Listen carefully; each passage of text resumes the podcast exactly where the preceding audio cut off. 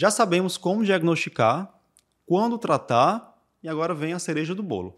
Como tratar o hipotireoidismo nesses pacientes idosos? Vai haver alguma particularidade relacionada à idade, Eric? É, geralmente a gente tem na cabeça aquilo, né? Se o paciente é idoso, a gente começa com a dosezinha mais baixa de levotiroxina, começa ali 12,5, 25 e vai titulando devagar. Certo. Essa diretriz diz o seguinte pra gente.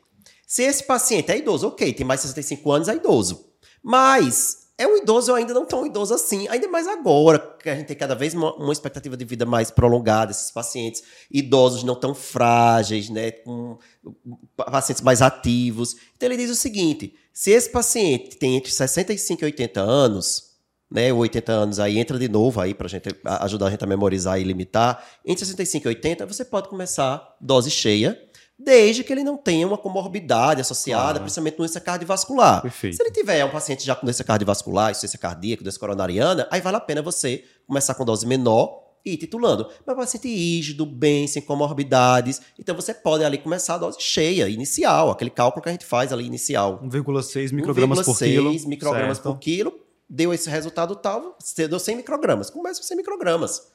Né? Agora, é um paciente já mais frágil, com mais comorbidades, ou acima de 80 anos, aí você mantém essa recomendação de começar com 12,5 ou a 25 e ir aumentando a dose a cada 6 a 8 semanas, de acordo com o resultado do TSH. Perfeito.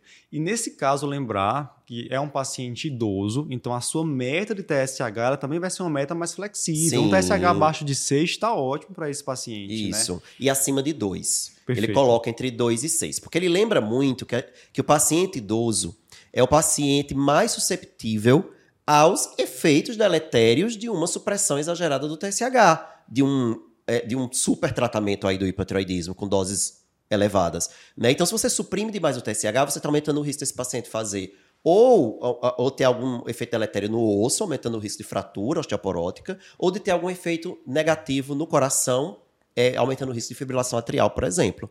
Então, se esse paciente é mais susceptível aos efeitos do, do- de um hipertiroidismo subclínico no TSH muito, muito baixo, então vamos ser um pouquinho mais é, é, flexível também no tratamento, vamos deixar esse TSH acima de 2, não vamos deixar ali um alguma coisa não, porque aumenta muito a chance dele Certo. acabar suprimindo demais. Lembrar que é fisiológico esse TSH mais É, alto nessa faixa etária. Exatamente, Ícaro. É mais fisiológico, como a gente já falou na parte de diagnóstico, né? Uma Uhum. adaptação.